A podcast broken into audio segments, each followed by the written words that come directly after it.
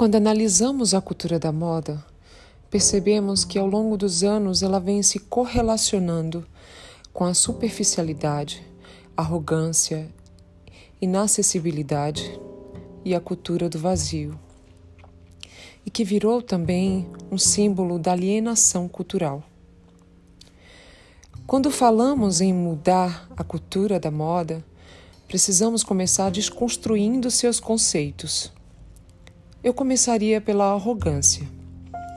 O arrogante se sente superior e assim limita, inferioriza, menospreza, ignora, gerando a inacessibilidade.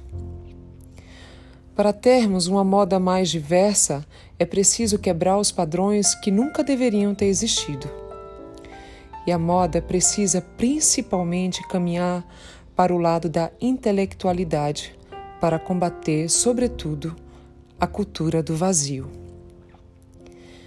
A cultura do vazio ou a imbecilização da moda se refere à glamorização de pessoas sem conteúdo produtivo e ou construtivo. Com vidas fake que se autopromovem com mentiras ou com a ampla divulgação da futilidade, soberba, consumismo e padrões de, vida e beleza. Difundem um anseio pela perfeição não apenas de beleza, mas de vidas luxuosas inalcançáveis para a maioria da população. As redes sociais tornaram-se vitrines vazias de sonho. E junto com esse sonho vem a frustração de não alcançar esses sonhos. Daí surge o desejo de ter o que essas figuras têm. E a forma de se aproximar a esse sonho é consumir tudo que essas pessoas, ídolos, comercializam e supostamente consomem. Isso foi muito abraçado pelas publicações que veneraram e colocaram em suas capas esses símbolos da cultura do vazio e as marcas que têm grande responsabilidade de financiar os símbolos da imbecilização. E para mudar a cultura do consumo, precisaremos mudar essa cultura da moda será impossível ter uma moda mais sustentável se continuarmos alimentando a cultura do vazio. Contudo, existe uma grande resistência em aceitar essa mudança.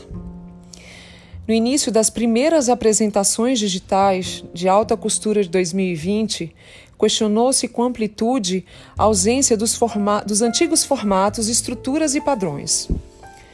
Onde estão os comentários do backstage? Como vamos identificar as tendências da moda?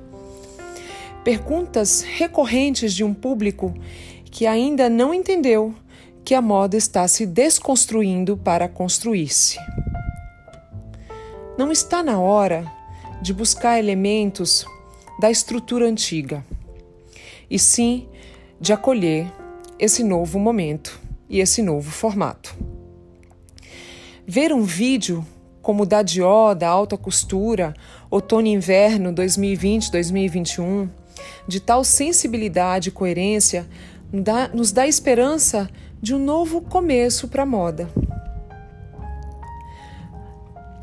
Todos tendo acesso aos vídeos ao mesmo tempo quebra um pouco da inacessibilidade da moda e nos abre o caminho para formar nossa própria opinião sobre o design e escolher se queremos ou não seguir as tendências ditadas. Não ter tendências pré-estabelecidas nos dá liberdade para criar algo original.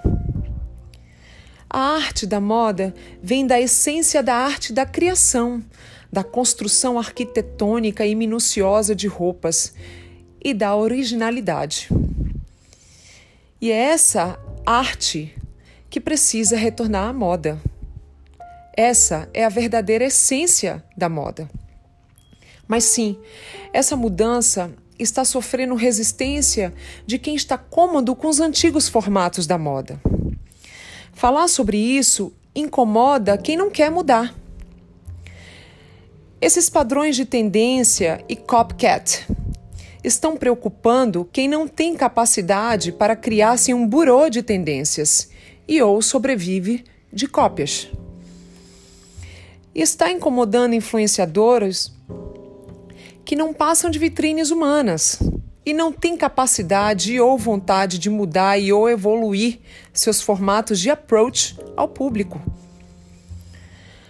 Mas o que não se percebe é que nada será como antes e que todos estamos mudando. E muitos de nós sairemos com outros valores dessa pandemia. Portanto, marcas, publicações, influenciadoras têm agora uma grande oportunidade de ressignificar seus valores e postura e reinventar-se para adequar para se adequar a esse novo momento.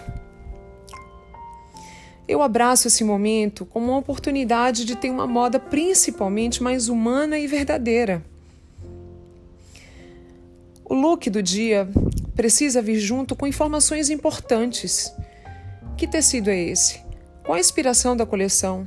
Quem é essa empresa? Como ela trata seus funcionários? Ela tem responsabilidade social e ecológica? Esses são apenas um exemplo de como a moda será questionada.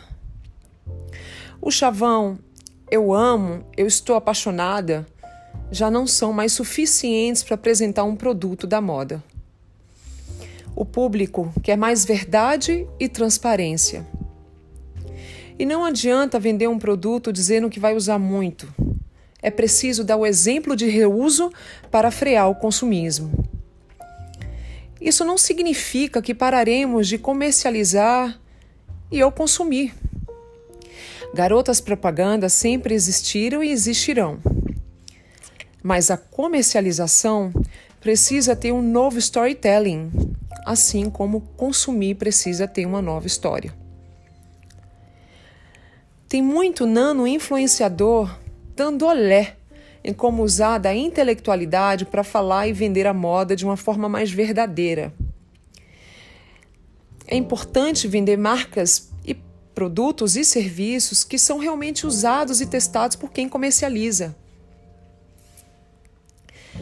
Vejo muita ampliação de influenciadores de nichos que comercializam, mas têm um posicionamento forte sobre as questões que trabalham. O público já não se emociona apenas com a questão do lifestyle. Pessoas que buscam validação através da exploração da sua vida pessoal nas redes sociais já não atuam como antes. Abrir a vida e dar explicações ao público sobre sua vida é abrir espaço para um território muito perigoso, porque é da liberdade que o público se sinta no direito de interferir na sua vida pessoal. Isso é um caminho sem volta. Existem outras formas de atrair o público sem explorar sua vida pessoal, e estamos caminhando mais para a validação desses novos formatos. Os nanos, os nano-influenciadores de conteúdo são um grande exemplo disso e deveriam servir de exemplo para os macro, pois seu avanço é esperado. E aí voltamos ao assunto arrogância aquele que te faz sentir superior e não escutar ao seu redor, e aquele que te faz querer continuar fazendo o que sempre fez porque sempre deu certo assim. Só que o que fizemos ontem já não funciona hoje e possivelmente não funcionará amanhã. Nivelemos os narizes, tenhamos humildade de ouvir o público, colaborar entre si com ideias e nos inspirar em movimentos construtivos, para assim juntos criarmos uma moda nova, mais consciente e intelectualizada. O esclarecimento e a humanidade promovem e reforçam acessibilidade, diversidade e inclusão.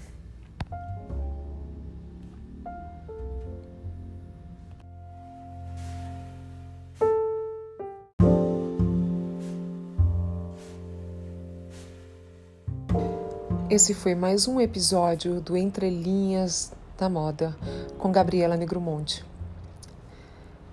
Obrigada pela sua audiência e não se esqueça de compartilhar se gostou. Um beijo e até o próximo.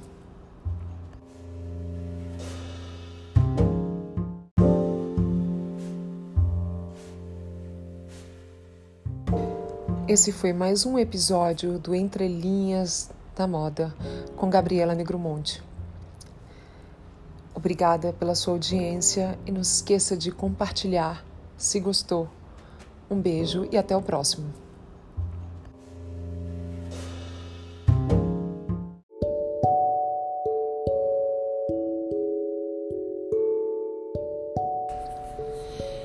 Este foi mais um episódio do Entre Linhas na Moda com Gabriela Negromonte. Eu espero que você tenha gostado. Muito obrigada pela sua audiência. Se gostou, compartilhe e nos vemos no próximo episódio. Obrigada.